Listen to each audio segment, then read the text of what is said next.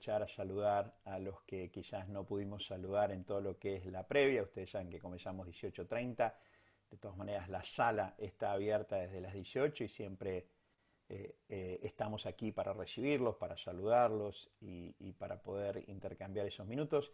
En el caso de no haber tenido esa oportunidad con algunos de ustedes, les dejo un abrazo y un saludo enorme, como así también a todos aquellos que están viendo este video y quizás no tuvieron la posibilidad de estar este día domingo 28 de junio, donde vamos a iniciar un viaje que les puedo asegurar va a ser apasionante. Los quiero invitar a que se sienten bien en sus sillas. Aquellos que tienen la posibilidad de estar con alguien al lado, agárrense de las manos. ¿eh? Eh, vamos a ir eh, elevándonos en la altura de, nuestro, de nuestra comprensión de uno, uno de los temas en la palabra de Dios tan necesarios y tan relevantes como es el tema de la oración. Vamos a iniciar este viaje hoy y como lo hemos hecho en otras oportunidades, vamos a ir en cada eh, presentación en cada domingo, vamos a ir dejando eh, ideas fuerzas, vamos a ir dejando eh, puertas abiertas para que aquellos de ustedes que deseen pasarlo lo puedan hacer y vamos a ir construyendo ese sendero de, de comprensión, eh, tanto eh, de alguna manera eh, de pensamiento como comprensión espiritual, en torno de ir construyendo una fe que sea una fe basada en la comprensión de la voluntad de Dios que está expresada en su palabra, como hemos aprendido en algún momento, y que nos refleja la verdad de Dios en general y en particular. Entonces, dicho esto, los quiero invitar a comenzar esta hermosa presentación que va a tener que ver con un estilo de oración.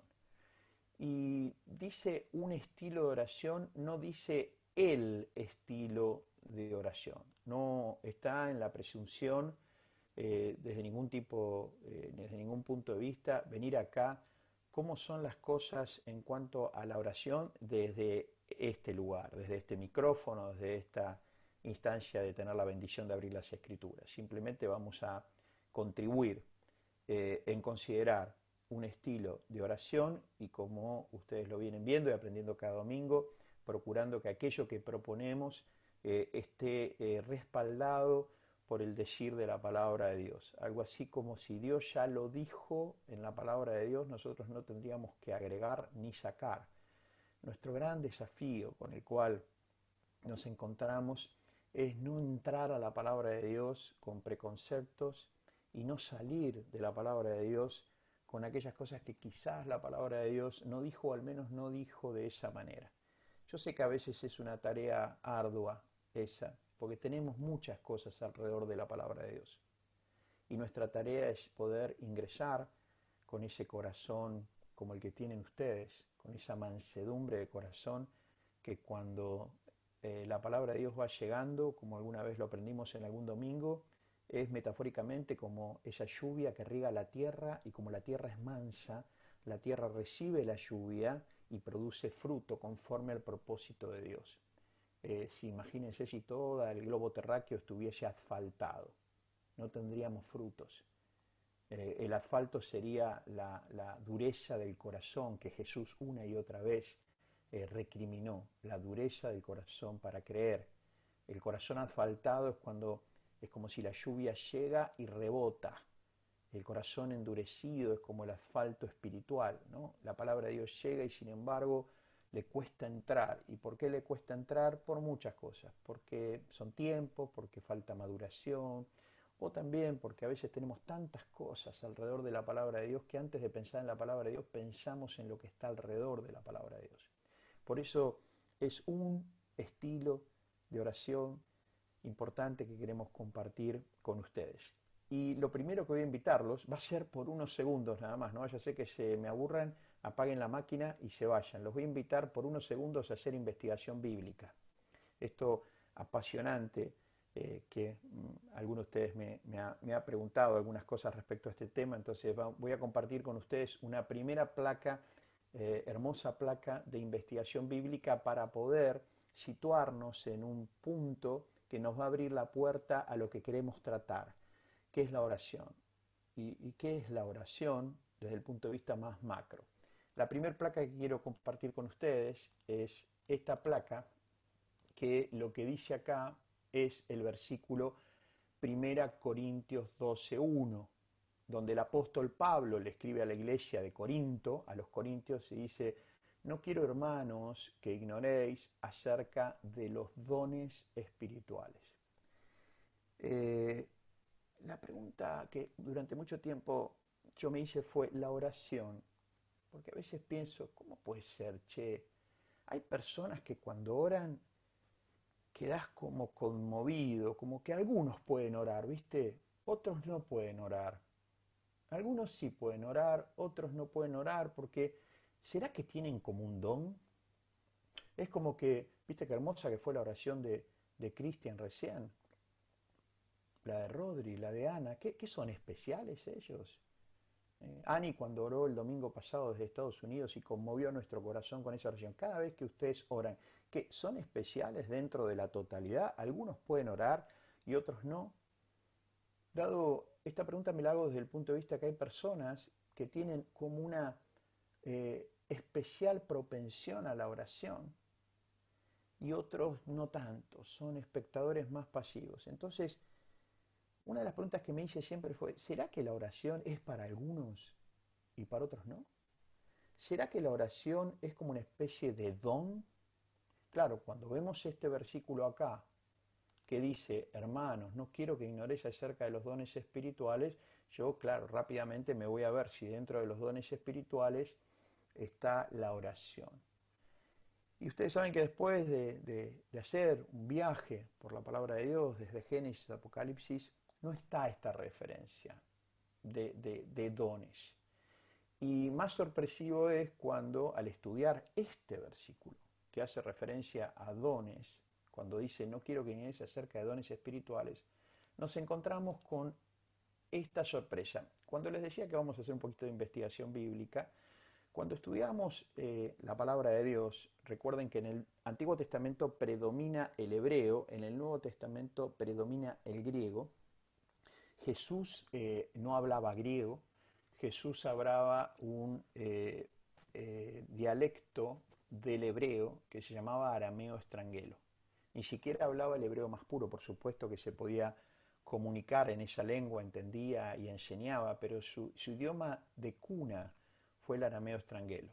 Ahora bien, en el Nuevo Testamento, donde están especialmente las cartas del apóstol Pablo, Juan, Santiago, a la iglesia del momento empieza a predominar el griego. ¿Por qué? Porque el ministerio de la palabra de Dios se abre no solo a los judíos, sino también a los griegos.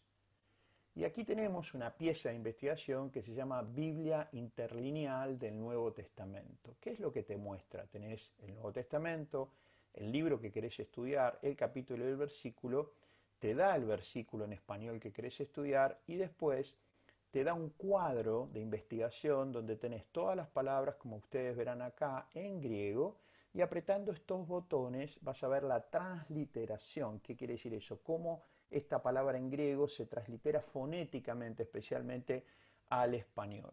¿Cuál es la palabra que a nosotros nos interesa estudiar? La primera que nos interesa estudiar es la palabra dones. Y oh sorpresa, en el texto de 1 Corintios 12, no está la palabra dones. Esto es algo que ha pasado y sigue de alguna manera pasando a menudo cuando nosotros en la idea de darle sentido a las escrituras, especialmente los teólogos, los autores eh, de transliteraciones, eh, han trabajado, han hecho ejercicios de sacar o poner palabras para darle sentido a la escritura. Eso se llama hermenéutica, esto darle una actualización a la palabra de Dios.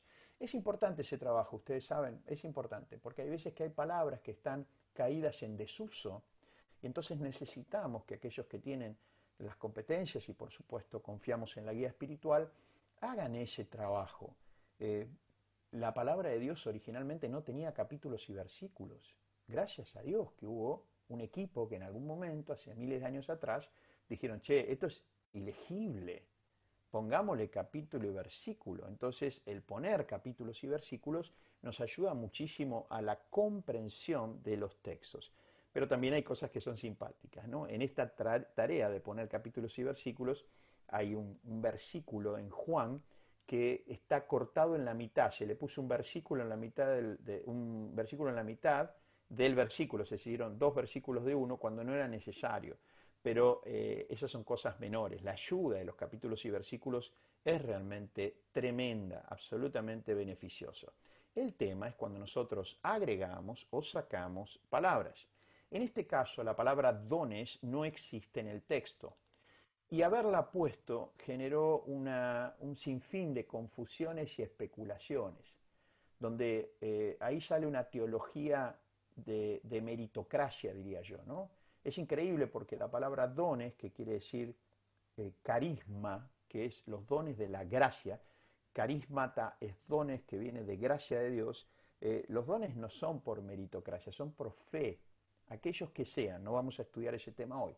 Lo que vamos a decir que justo acá, justo acá, que el apóstol Pablo se va a encargar de hablar de asuntos espirituales motivados por el amor de Dios. ¿Se acuerdan que nosotros en la ley del amor vimos el capítulo 13, que lo llamamos el, el mapa del amar, donde vimos las cualidades del amor? Bueno, el capítulo 12 va a hablar no de dones espirituales, va a hablar de asuntos espirituales. Entonces, cuando ustedes ven esto acá, van a ver que estas palabritas verdes que son griegas, en ningún momento aparece la palabra don, pero sí aparece esta palabrita, que ustedes la tienen acá con el número 4152, que es una palabrita larga en griego, que acá hacen una primera aproximación cuando se hace el trabajo interlineal. ¿Qué quiere decir interlineal? Castellano-griego, que dice que esta palabra hace referencia a cosas espirituales.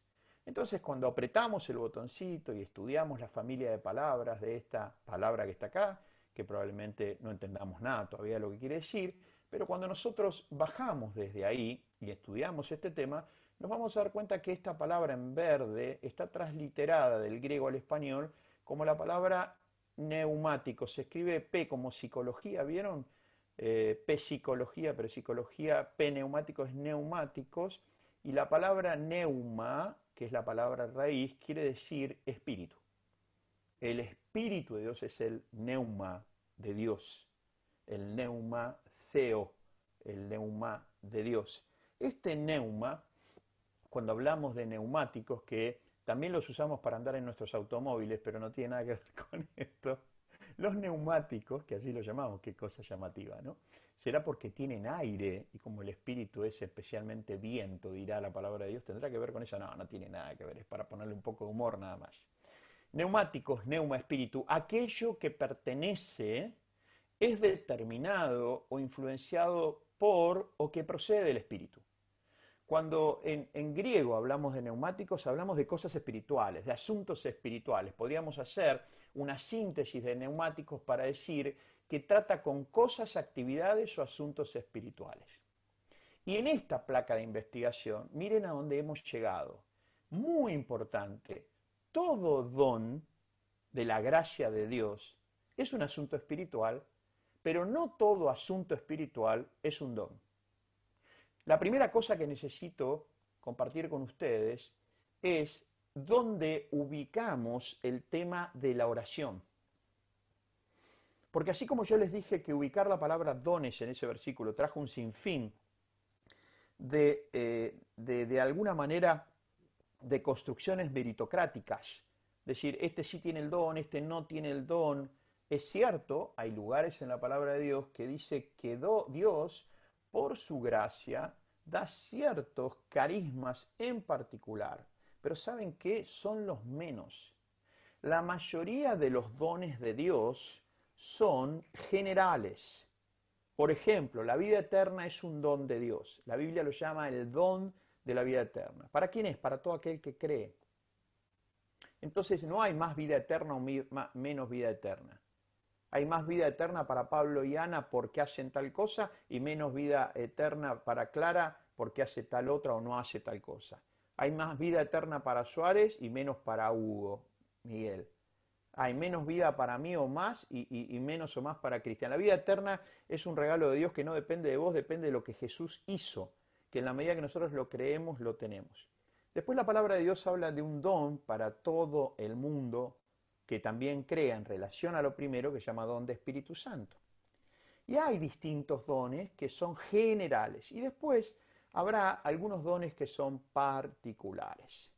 Por ejemplo, todos estamos invitados a hablar la palabra de Dios y compartirla con algunas personas. Aquellas personas que quieran, aquellas personas que están en nuestro corazón. No con todas, no podemos compartir la palabra de Dios con todo el mundo todo el tiempo, pero sí con aquellas personas que Dios va poniendo en tu camino. Siempre digo que hay personas que solamente llegarán a la palabra de Dios en la medida que vos escuches la voz de Dios y que Él está preparando para que vos le hables. Hay personas acá que están siendo invitadas y fueron invitadas y están acá porque les habló esa persona. Quizás les hubiese hablado cualquier otra y no vienen.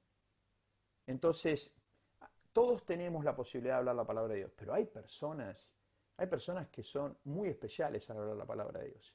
Tienen como una habilidad naturalmente diferente en términos espirituales que la que tienen otros, para dar testimonio de la palabra de Dios, para escuchar la voz como silba posible en su corazón, para abrir las escrituras, para difundir el nombre del Señor Jesús. Ahora bien, la oración. ¿Es un don? No, no lo es.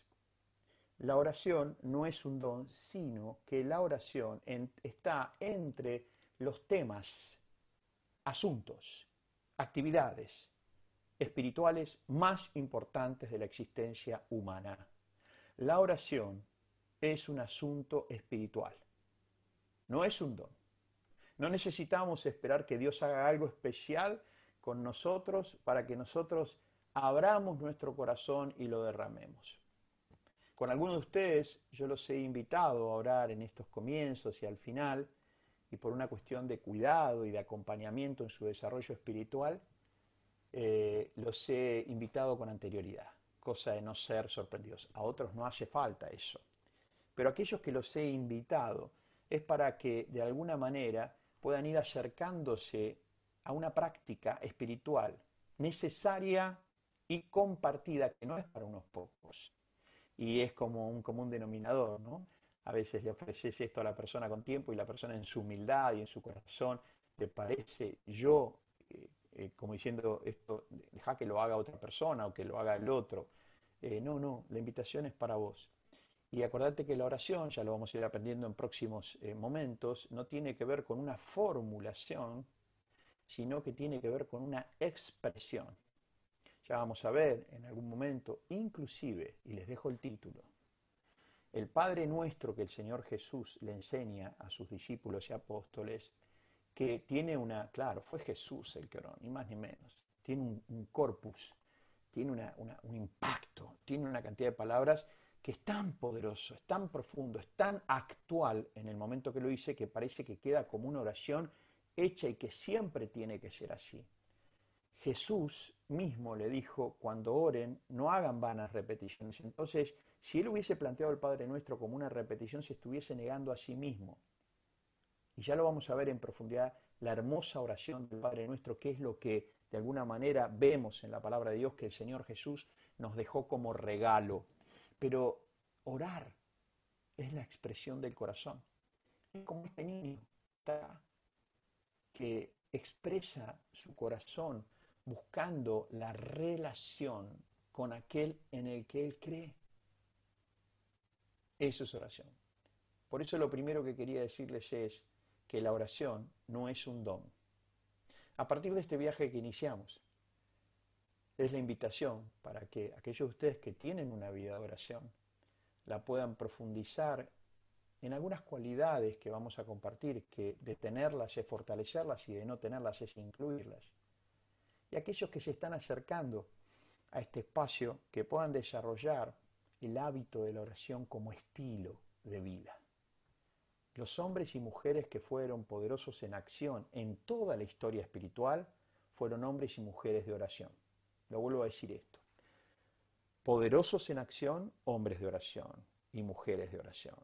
Mujeres y hombres de oración, poderosos en acción. Pero cuidado con la oración como aquella manifestación del ego personal de que yo oro más que vos. Eso no es el punto. El punto es la expresión del corazón. Ya vamos a ver en algunos otros momentos cuando Jesús le decía, cuando oren, entren a su habitación, cierren la puerta en la intimidad de su corazón, en su interioridad. No hagan como otros que hacen que quieren ser vistos o escuchados de que oran. Es como él lo relacionó esto con el ayuno.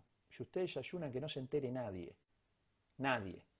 No como aquellos que ayunan, decía, y se demacran la cara y andan todo el día diciendo que están haciendo ayuno. Al contrario, cuando ayunás, lavate la cara, prepárate, decí que estás haciendo algo como que estás mejor que nunca y no peor que nunca. El ayuno no te tiene que empobrecer espiritualmente, sino fortalecer. Por lo tanto, bienvenidos a un mundo que vamos a compartir juntos, que es el mundo de este asunto espiritual llamado oración. Voy a comenzar con ustedes una historia, una pequeña historia, que tiene como objetivo capturar lo que yo voy a dar en llamar un flujo, que ahora le voy a compartir, y vamos a meternos en el corazón de ese flujo. La historia que vamos a compartir ahora es acerca de un profeta en relación con un rey de sus tiempos. Ustedes saben que la mayoría de la historia de Israel, los reyes de Israel y de Judá, hicieron lo malo delante de Dios. Fueron como excepcionales los momentos que hicieron las cosas delante de Dios que conformaron el corazón de Dios. No es diferente a los tiempos que vivimos ahora. Si nosotros vemos, por ejemplo, la historia de nuestro país, de los últimos 100 eh, años, 80 años, salvo alguna que otra circunstancia, donde nosotros podíamos decir estuvimos en paz, con cierta abundancia, con cierta expansión como sociedad, la mayoría de nuestro tiempo fue una sociedad en escasez, en conflicto, con pobreza, con inflación. Bueno, eso era Israel. La mayoría del tiempo vivía fuera de lo que podía ser la bendición para el pueblo de Dios. Vamos a meternos en la historia de este profeta. Un profeta eh, muy, muy interesante que le tocó un, momento de la historia espiritual eh, donde había que ser profeta. Nunca a los profetas les fue muy bien, a algunos, como siempre digo yo, fue peor. Vamos a comenzar leyendo en Primera de Reyes, un libro del Antiguo Testamento, capítulo 16, versículos 29 al 31. Dice que comenzó a reinar Acab, así se llamaba el rey, hijo de Omri sobre Israel. ¿Ven? Un rey sobre Israel. El año 38 de Asa, rey de Judá. Para que ustedes tengan una idea, las famosas 12 tribus de Israel en un momento se separan en 10 para un lado y 2 para el otro. Entonces estaba Israel por un lado y Judá por el otro. Y reinó Acab, hijo de Omri, sobre Israel en Samaria 22 años. Y Acab, hijo de Omri, hizo lo malo ante los ojos de Jehová, más que todos los que reinaron antes de él. O sea, este era, hacía las cosas mal, mal. Vieron que se pueden hacer las cosas mal, bien, mal más o menos, mal, mal. Este hacía las cosas mal, mal. Versículo 31 porque le fue ligera cosa andar en los pecados de Jeroboam, hijo de Nabat, y tomó por mujer a Jezabel, hija de Edbaal, rey de los Sidonios. O sea, miren lo que estamos diciendo. Un rey judío de Israel, el pueblo de Dios, amado de Dios, eso quiere decir Israel, toma por mujer a la hija de un rey pagano a alguien que no creía en Dios, que tenía muchos dioses, que todo estaba bien, que armaban su espiritualidad conforme a lo que les parecía. Por eso les decía hoy, espiritualidad sin Dios, sin su palabra. En ese momento, sin la presencia de Dios en su vida, es riesgoso, porque tomo lo que me conviene. Bueno, este profeta le interesó casarse con Jezabel, que era la hija de Edbaal, rey de los Sidonios, y fue y sirvió a Baal y lo adoró. ¿Qué es lo que estamos diciendo? Que el rey de Israel, que debe velar y guardar por el contexto para que el pueblo pueda escuchar la voz de Dios, adorar a Dios, a ese Dios que lo había sacado de tierra de esclavitud que era Egipto y lo había llevado a tierra de abundancia, que era la tierra prometida, casi la tarea principal del rey era generar los contextos para que esto suceda. Dejar que los ministros ministren, que los levitas, que eran una parte del templo, hicieran su trabajo, que la gente se pudiese reunir a adorar a Dios y aprender la Torá. Eso es casi todo lo que tenía que hacer un rey. Y no se tenía que preocupar de ir a la guerra, porque en tanto y en cuanto hicieran eso, Dios los libraba de todo conflicto. Y si en algún momento había algún conflicto, como los hubo, es notable ver el censo posguerra, posbatalla, que no se perdía una sola vida del pueblo, un solo soldado. No había una sola muerte cuando el rey iba a la batalla en nombre de Dios. Van a ver ustedes en la historia espiritual de los reyes de Israel que cuando ellos hacían lo que Dios les pedía, casi que no tenían conflicto. Cuando ellos no hacían lo que Dios les pedía, no era que Dios los castigaba, simplemente Dios respetaba su voluntad y se quedaba en el lugar pasivo que el rey lo ubicaba. Lo vuelvo a decir esto.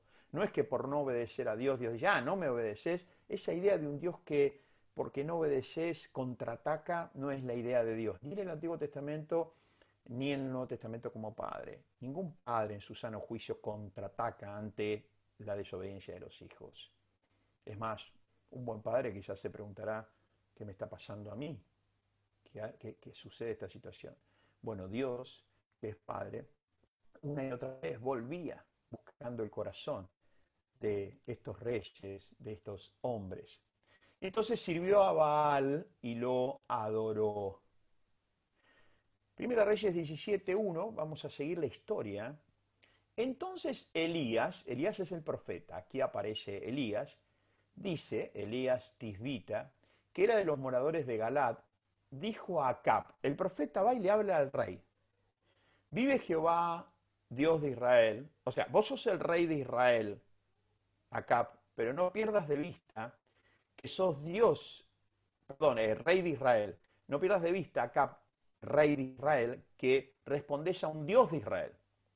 Y dice acá, vive Jehová, Dios de Israel, en cuya presencia estoy, que no habrá lluvia ni rocío en estos años, sino por mi palabra. Ah, bueno. Imagínense esta situación. Vos sos Acap, estás haciendo todo mal y muy mal, y de pronto te pide una audiencia el profeta, que para el rey sabía muy bien lo que era el profeta. El profeta básicamente hablaba en nombre de Dios, era su tarea. Y básicamente hablaba en nombre de Dios cuando la gente, el pueblo o los reyes se desviaban, si no, no se metían los profetas. No se metían en temas de gobierno, no se metían. Dejaba que todo fluyese y Dios hacía su tarea bendiciendo al rey al pueblo, a los príncipes, Ahora, cuando se corrían, Dios le decía, eh, eh, por favor, Elías, movete que entras. Sería, ¿no? Como la, voz del técnico dice, movete que entras. ¿Qué pasa, Dios? Eh, lo tengo acá, ahí, mira, se acaba de casar con Jezabel, la hija de, un rey pagano, están adorando a Baal.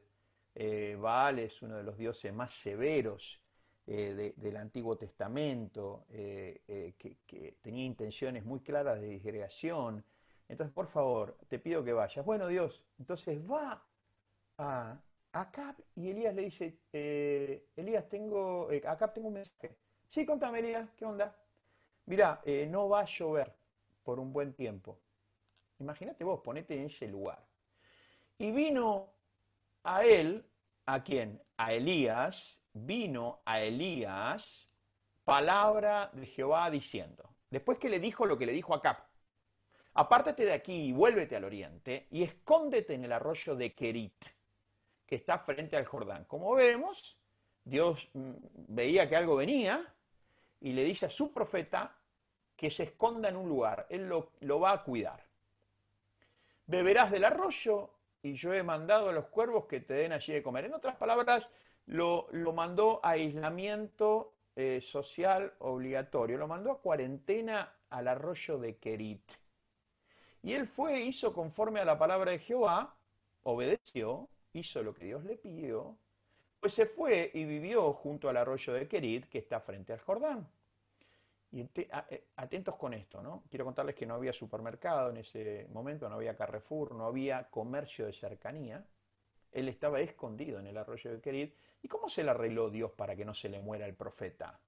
Dice que los cuervos le traían pan y carne por la mañana y pan y carne por la tarde.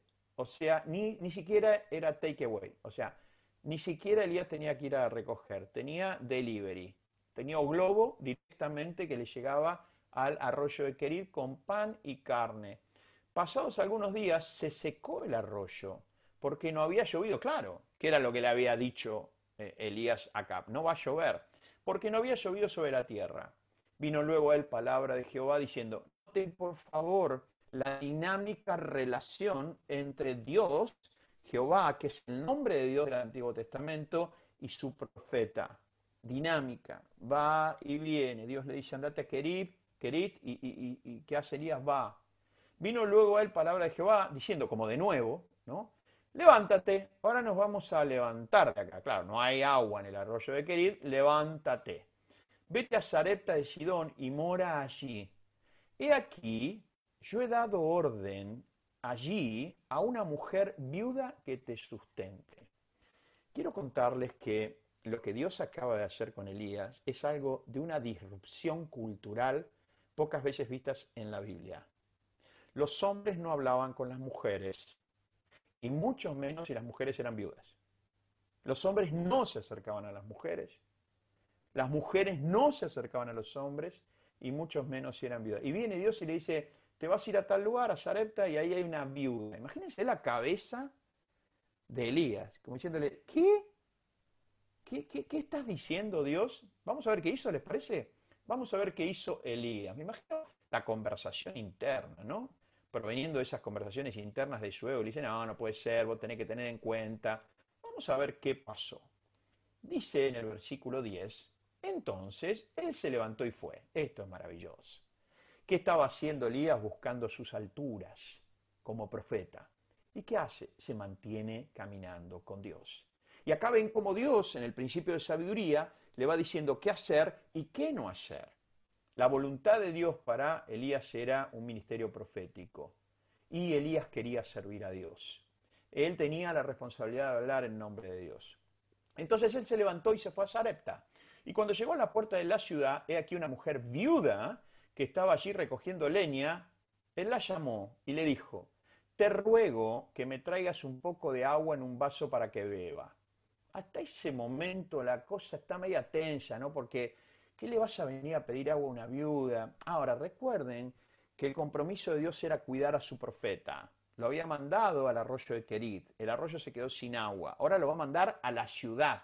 Lo va a mandar a un lugar visible. Si él lo deja visible, probablemente el rey, Acap, lo encuentre y no se olvide que Acap fue el que escuchó que dijo él no va a llover. Y yendo ella para traérsela, él la volvió a llamar y le dijo, te ruego que me traigas también un bocado de pan en tu mano. Ah, bueno, bueno, esto ya es demasiado. Y ella respondió y dijo, vive Jehová, tu Dios, atento con esto, ¿eh?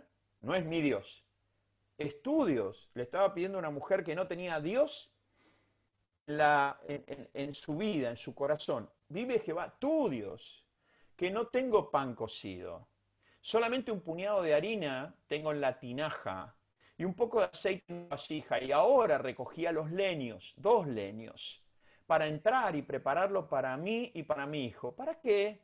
Para que lo comamos y nos dejemos morir. ¡Wow! ¡Qué situación! Elías es guiado a Sarepta. Dios le dice que lo va a recibir una viuda, lo recibe esa viuda. Y lo primero que hace el profeta le pide agua. Claro, no había más en Kerit. Ella le trae un vasito de agua, pero aparte le dice, haceme una, haceme una tortillita. Y la viuda le dice, pero flaco, ¿qué te pasa? No quiero, no quiero, no quiero faltarte respeto. O sea, por tu Dios te quiero decir algo. Me queda un poquitito así de harina, 150 gramos de harina, un poquitito de aceite. ¿Sabes qué estoy haciendo? Estoy llevando, salí, me enganchaste justo, ¿eh? Me enganchaste justo. Salí a buscar dos maderas para poder hacer una fogata, hacer una pieza de pan, darle de comer a mi hijo, comer algo yo y dejarnos morir. La gente se estaba muriendo de hambre. no era algo extraordinario. La hambruna había llegado de tal manera que se deja morir. Entonces, imagínate vos, ¿no? Ponete en el lugar de Elías. No, tenés razón. Eh, discúlpame, viuda. La verdad que me fui de mambo, eh, que es ubicado. Eh, la, verdad que sí. ¿Sabes qué pasa? Estoy débil. Como estoy débil y no como, no pienso. Entonces eh, vamos a ver cómo se hace cargo de esta metida de pata del profeta. Elías, versículo 13, le dijo, no tengas temor. no tengas temor. Ve, haz como has dicho, pero hazme a mí primero. Uno puede decir, no, tenés razón, anda, coman y déjense morir. Mira, hace, hace como dijiste. ¿Ibas a hacer una tortilla? Anda, hacela, pero a mí me das primero. ¡Eh, pero qué pedazo egoísta! Elías, ¿qué te pasa? Hazme a mí primero de ello una pequeña torta cocida debajo de la ceniza y tráemela. Y después, después, harás para ti y para tu hijo. Imagínense ustedes esa madre diciendo, pero vos qué te pasa? ¿Cómo voy a hacer primero para vos y después para mi hijo y para mí? Hago para nosotros y si queda algo te convidamos. Pero ¿qué te pasa, Elías? Ubicate en la palmera. Estás desubicado, estás en la palmera incorrecta, ¿eh? Ubicate en la palmera. Sin embargo, parece ser que algo en el lenguaje de Elías, con la paz que lo dijo, la tranquilidad, la confianza, porque Elías tenía el principio de voluntad, estaba caminando en la sabiduría de Dios y estaba confiando en lo que Dios le decía. Dice, harás para ti y para tu hijo, pero primero me das a mí. Y quiero contarte algo, viuda. Jehová, Dios de Israel, yo sé que no es el Dios que vos confiás, yo lo sé, pero Dios en su amor y su misericordia es tan grande. Porque Jehová, Dios de Israel, ha dicho así, la harina de la tinaja no escaseará, ni el aceite de la vasija disminuirá, hasta el día en que Jehová haga llover sobre la faz de la tierra. En otras palabras, Elías le está diciendo a la viuda, anda, hacé la torta, tráeme a mí primero, después coman ustedes. Y en ese acto de fe, la tinaja siempre tendrá harina y siempre habrá aceite. Algo pasó en el corazón de esta mujer. Entonces ella fue e hizo como le dijo Elías. Y comió él y ella y su casa muchos días muchos días. Y la harina de la tinaja no escaseó. Ahí tenés la palabra de Dios, del Dios de la palabra, que cuando abre la boca, el mundo se condiciona a su decir.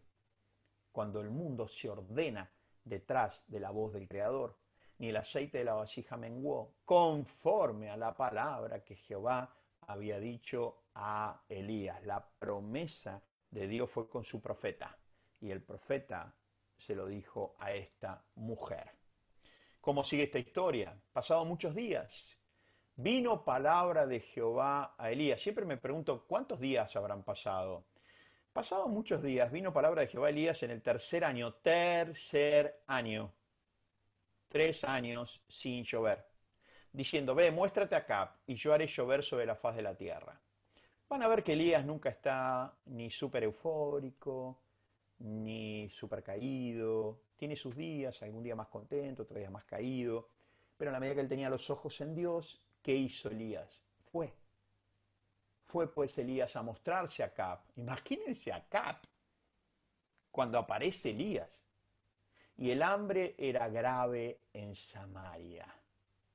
Primera Reyes 18:41, estamos viendo la historia de esta sucesión para mostrarles a ustedes un flujo que nos muestra la palabra de Dios. Dice 1 Reyes 18, 41 al 45. Entonces Elías dijo acá, sube. Me encanta la autoridad del profeta con el rey de Israel, que hacía todo mal y que necesitaba esa palabra para volver de alguna manera en su corazón, si había alguna posibilidad. Sube, come y bebe, porque una lluvia grande se oye. Imagínense ustedes acá mirando para todos lados, un sol terrible. ¿Qué lluvia se oye? Acá Bien, Acap, bien, bien, Acap. Volviste a la sensibilidad de tu corazón. Subió a comer y a beber. Y Elías subió a la cumbre del Carmelo y postrándose en tierra, puso su rostro entre las rodillas y dijo a su criado, el que lo acompañaba, sube ahora y mira el mar. Yo me voy a quedar acá orando en esta relación con Dios, viendo en mi corazón suceder lo que aún no sucedió. y dijo a su criado, sube ahora y mira hacia el mar. Y él subió, imagínense el criado, y miró y dijo, no hay nada. Y él le volvió a decir, vuelve siete veces. A la séptima vez dijo, yo, eh, o sea, Elías, no lo tomes a mal, no es que te quiero contradecir, vos sos el profeta, yo soy un, puro siervo nomás, tuyo, pero siervo nomás. Yo veo una pequeña nube, como la palma de la mano de un hombre, pequeña nube, que sube allá del mar. Imagínate que con esta nube ni un vaso de agua llenamos. Y él le dijo, Elías le dijo al siervo, ve y di a Cap, unce tu carro y desciende para que la lluvia no te ataje.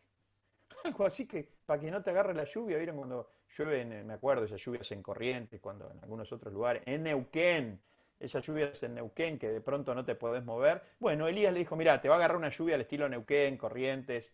Y aconteció, estando en esto, que los cielos se oscurecieron con nubes y viento, y hubo una gran lluvia, y subiendo acá vino a Jezreel. Eh, tremendo pasaje que nos muestra algunos elementos de lo que voy a compartir con ustedes y dar llamar el flujo de confianza, acción y poder. Entendiendo el poder como el hacer de Dios en favor del hombre, de una relación, de una familia, el hacer de Dios en función de la necesidad de esa persona, de esa relación, de esa sociedad. El poder de Dios mostrando su verdadera naturaleza de liberación, nunca de esclavitud. La hambruna y la sequía no tuvo que ver con Dios, tuvo que ver con la desobediencia y la incredulidad de Acab, no con Dios. Y hubo un momento que, como Dios no puede negar su naturaleza, luego de ese proceso, que fue el proceso evidentemente que acá aparentemente necesitaba para que cuando venga el profeta le diga, ahora va a llover, y acá no presente resistencia, sino diga, ok, me rindo, ¿qué, es lo que está sucediendo? Quiero compartir con ustedes este flujo que llamo el flujo CAP, una, una idea donde quiero mostrarles cómo tras bambalinas funciona la relación persona con Dios, Dios con la persona, donde nosotros vemos que en Elías estuvo la confianza. Recuerden lo que aprendimos en Hace mis pies como de siervas. Vamos ganando esas alturas, buscando la altura mía que esté en el marco del corazón de Dios, de su propósito para mi vida. Después me voy moviendo con esa sabiduría para ver por qué lado sí, por qué lado no, de qué manera. Y finalmente me mantengo caminando con confianza. Entonces tengo la confianza que habilita la acción. Y cuando en confianza y con acción comienzo a caminar y a subir a esas alturas en este caso que Elías tenía por delante, empieza a aparecer el poder. El poder en el caso de Elías tuvo como dos manifestaciones, ¿no? Primero la sequía, esa sequía durante tres años. Pero hubo un tiempo de Dios y hubo un momento donde apareció la lluvia. Y aquí tenemos el poder. Vamos caminando con confianza, pero no la confianza en mí exclusivamente. Importante esto, no hay posibilidades de una vida espiritualmente con confianza si yo no confío en mí. Pero te puedo asegurar que no va a haber una vida espiritual si solamente confías en vos. Por eso insisto con esto que la espiritualidad desde uno mismo puede ser un gran triunfo del ego. Yo termino siendo Dios para mí mismo. No necesito nada ni nadie más que mi propia concepción de lo que Dios es, dónde lo encuentro, cómo lo veo y de qué manera se expresa. No, no admito guía en ese sentido. Entonces la confianza es en mí mismo hasta que un día dejo de confiar. La confianza es en Dios y en uno mismo. No puede haber andar espiritual de confianza si no confío en mí. pero ese juego empieza ahí, no termina ahí. El juego con Dios empieza también y no termina ahí, si yo no confío en mí, por, en mí, por más que confíe en Dios. Desde esa confianza como, como relación diádica, ¿no? De ida y vuelta, confío en mí, confío en Dios, Dios confía en mí. Dios confió en Elías. Imagínense diciendo Dios, pero este Elías, ah, mirá si se me quiebra ahora. Mirá si cuando tiene que hablarle a, a la cara a Cap, no, no, no lo puede hacer. Entonces, confianza, acción, poder. Y claro, miren lo que aparece acá. Aparece una especie de dinámica virtuosa. Cuando yo empiezo a caminar y a confiar y tomo acciones conforme a lo que voy aprendiendo, y el poder de Dios se manifiesta.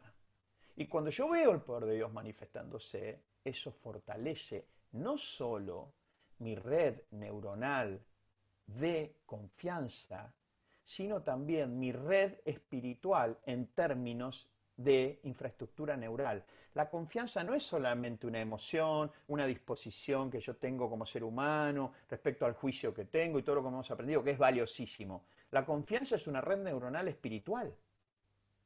Que cuando esa red neuronal espiritual está debilitada, desnutrida, desarmada, obviamente no esperamos que sea el poder de Dios el que marque la diferencia, sino que lo que esperamos es que nuestras acciones, en la base que tenemos de confianza en nosotros mismos, solucionen los problemas o cambien la realidad. Por supuesto que hace falta esa confianza. Yo no podría estar haciendo lo que estoy haciendo con ustedes si yo no confiaría en que puedo hacerlo, en que puedo abrir las escrituras y tener esta, este tiempo con ustedes. No, no lo podría hacer. Pero el tema es que la mayoría de las veces los seres humanos nos quedamos atrapados en que estamos tranquilos y estamos totalmente confiados en nosotros. Es un truco del ego. Precisamente como decía la canción al principio, en algún momento tiene que aparecer la, la vulnerabilidad de mi interioridad. Si yo no confío en Dios para este momento, no alcanza. Por eso este círculo, esta dinámica virtuosa de confianza en esta relación diádica entre Dios y uno, uno y Dios.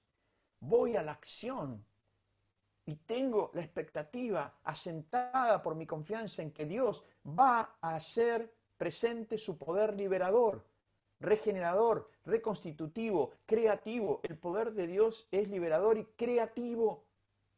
Y si tiene que crear una red neuronal nueva para que vos veas lo que no ves, lo va a hacer.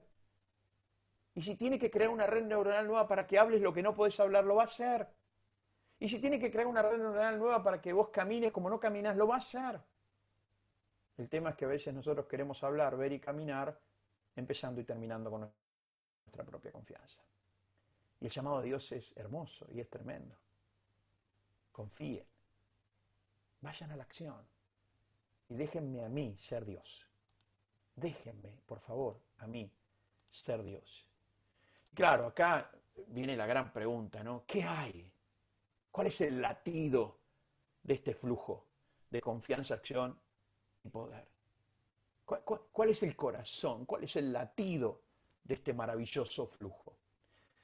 Bueno, quiero en esta primera parte de nuestro viaje de un estilo de oración, quiero compartir con ustedes lo que entiendo que en este tiempo y en este momento es conveniente, necesitamos profundizar, que tiene que ver ni más ni menos que este flujo de confianza, acción y poder que se hace virtuoso y se fortalece en sí mismo, tiene como latido principal, como corazón principal, una vida de oración.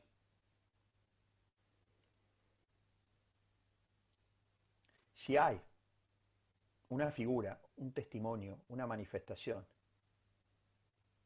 de una dinámica espiritual y humana de confianza, acción y poder, la podemos encontrar en la vida del Señor Jesús. Él vino a dejar huella para que sigamos en sus pisadas. Para los que estaban en su momento y también para los que habrían de querer en Él. Ya lo van a ver en algún otro momento cuando Él ora. En Juan 17 dice, y te oro por aquellos que van a creer en ti por mi palabra. Este es el corazón de un flujo en tu vida y en la mía de confianza, acción y poder. Cuando yo tomo distancia y me baso solamente en mi confianza, también quiero decirte algo, me voy a basar en mis temores. Cuando yo solamente tomo acción conforme a lo que me parece, lo que quiero y lo que deseo, quizás deje de ser una acción con sabiduría y tenga algún rasgo de acción con necedad. Y el poder que se va a manifestar va a ser un poder propio de mi capacidad humana. En cambio, confiando en mí mismo y confiando en Dios, tomando esas acciones que tienen que ver con mi mirada en el marco de la sabiduría de Dios, se va a manifestar poder, no solo personal, sino también poder espiritual. Y ahora, en este momento que hemos visto esto, habrá cualidades, como dice acá, en este corazón, en este latido, en este estilo de oración. ¿Qué nos muestra la palabra de Dios en términos de cualidades para este estilo de oración, para esta vida de oración? Recuerden, hombres y mujeres poderosos en acción y por ende en manifestación del poder personal y de Dios, fueron hombres y mujeres de vida de oración. Y una de las cosas más maravillosas que vamos a aprender es que la, vida de oración no necesita recluirse. La vida de oración es en la vida misma. El ministerio de Jesús fue muy corto. Yo se los comenté a ustedes en algún momento. Y el Mesías, el Salvador del mundo, no se recluyó. Se preparó y salió a mostrar en el día a día, en la vida, en la cotidianeidad de ser personas y convivir entre personas, todas estas cualidades. Y una de ellas fue la oración. Jesús se tomaba su tiempo para orar en medio de toda la demanda, pero vivía demandado. ¿Por qué? Porque tenía poco tiempo, poco tiempo para marcar una diferencia. Probablemente el poco tiempo que también tenés vos y que tengo yo. Claro, no tenés sobre tus hombros ni yo sobre los míos la responsabilidad de salvar al mundo, por más que alguna que otra vez hemos creído que podíamos salvarlo. No tenemos la responsabilidad de salvar al mundo. Tenemos la posibilidad de poder llevar un mensaje, llegar al corazón de la gente con el corazón de Dios y el mensaje de aquel que sí salvó al mundo. Pero así todo, probablemente el tiempo que tenemos es tan corto como el que tuvo Jesús. ¿Por qué? Porque tiene la intensidad de dejar una diferencia en términos humanos y espirituales. En esta primera presentación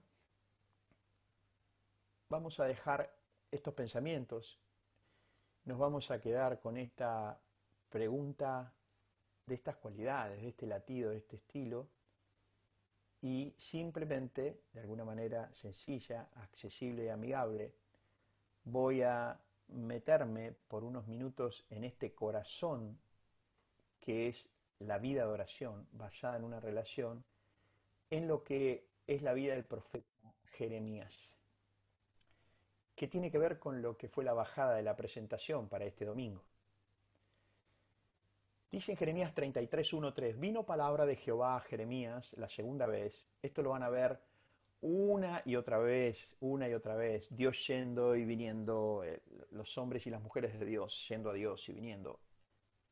Esto es la relación que necesitamos para que nuestro flujo de confianza, acción y poder basada en la oración, en la oración, pueda tener todo el beneficio que vimos, por ejemplo, en el ejemplo de Elías y que podemos ver en la vida de Jesús y en tantos hombres. Vino palabra de Jehová a Jeremías la segunda vez estando él aún preso, upa, estando preso en el patio de la cárcel. Fíjense qué interesante, ¿no? El profeta, en este caso Jeremías, estaba preso. ¿Se acuerdan que yo le comenté alguna vez que los tiempos de Jeremías fueron tiempos muy demandantes, eh, tiempos de, mucha, insurrección, digamos, de mucho desvío de, los principios básicos que Dios le pidió siempre a su pueblo. Dios pidió siempre cosas muy básicas, vida oración, andar cuidándose en su interioridad cada uno y cuidando las relaciones sociales. Dios es un Dios tan amoroso y tan tan concreto en lo que nos pide para que nosotros podamos llevar fruto y ese fruto lo glorifique, que para que le pase lo que le pase a Jeremías, el pueblo estaba realmente fuera de esta situación. Él está preso en uno de sus momentos. Y dice que vino la palabra de Dios a él estando preso, diciendo, así ha dicho Jehová, que hizo la tierra, Jehová que la formó para firmarla, Jehová es su nombre. ¿Se acuerdan cuando decimos siempre, para el judío, para la mentalidad judía, el nombre de Dios, que, que se aparezca Dios como Jehová diciendo, hey, no solo sos el que se relaciona como creador con tu creación, sino que te estás relacionando con, con la misma persona. Jehová es su nombre.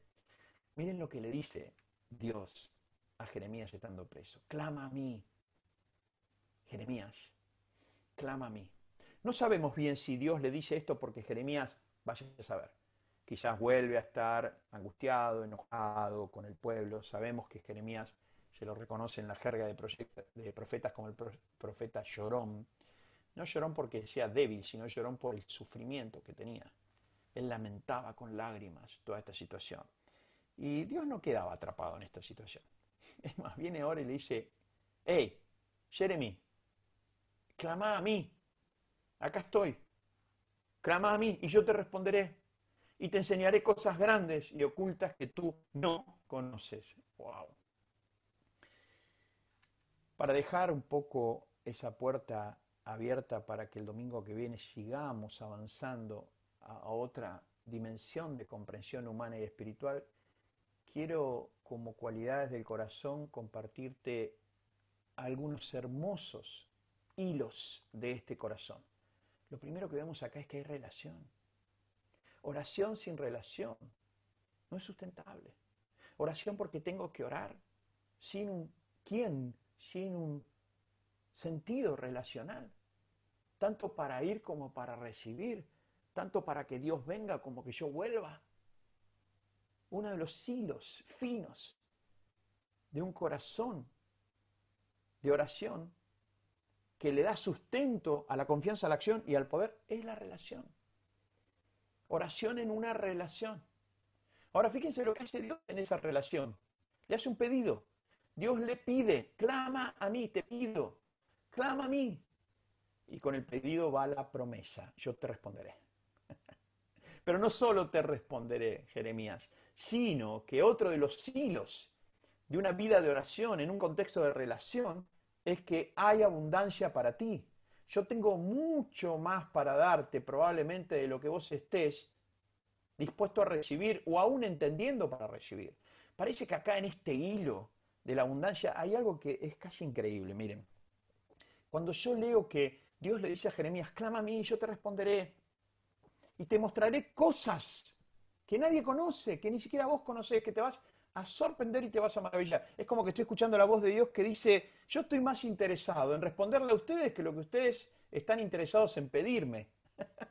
yo estoy más interesado, e interesado en bendecirlos a ustedes, en prosperarlos, en darles esa abundancia que no es material, que es una abundancia que comienza por la interioridad y que después se va a expresar en términos de prosperidad en distintos campos de tu vida. Pareciera ser que yo estoy más interesado que vos, puede ser, Puede ser.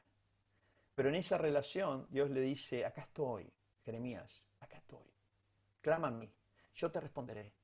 Y aparte, con esta promesa de respuesta, es promesa con bendición. Por eso va a ser clave y muy importante que cuando nos vayamos metiendo, y estos son los últimos dos versículos que quiero compartir con ustedes, en el campo de la oración como estilo, tengamos presente que la oración, que no es un don, que es un asunto espiritual de los más relevantes, conlleva una promesa de Dios con bendición. A Dios no le interesa tu oración ni la mía si nosotros no llegamos a comprender, a poner en valor, en, abrigar, en guardar en nuestro corazón que el entrar a un espacio de relación con Dios y de oración conlleva una promesa con bendición.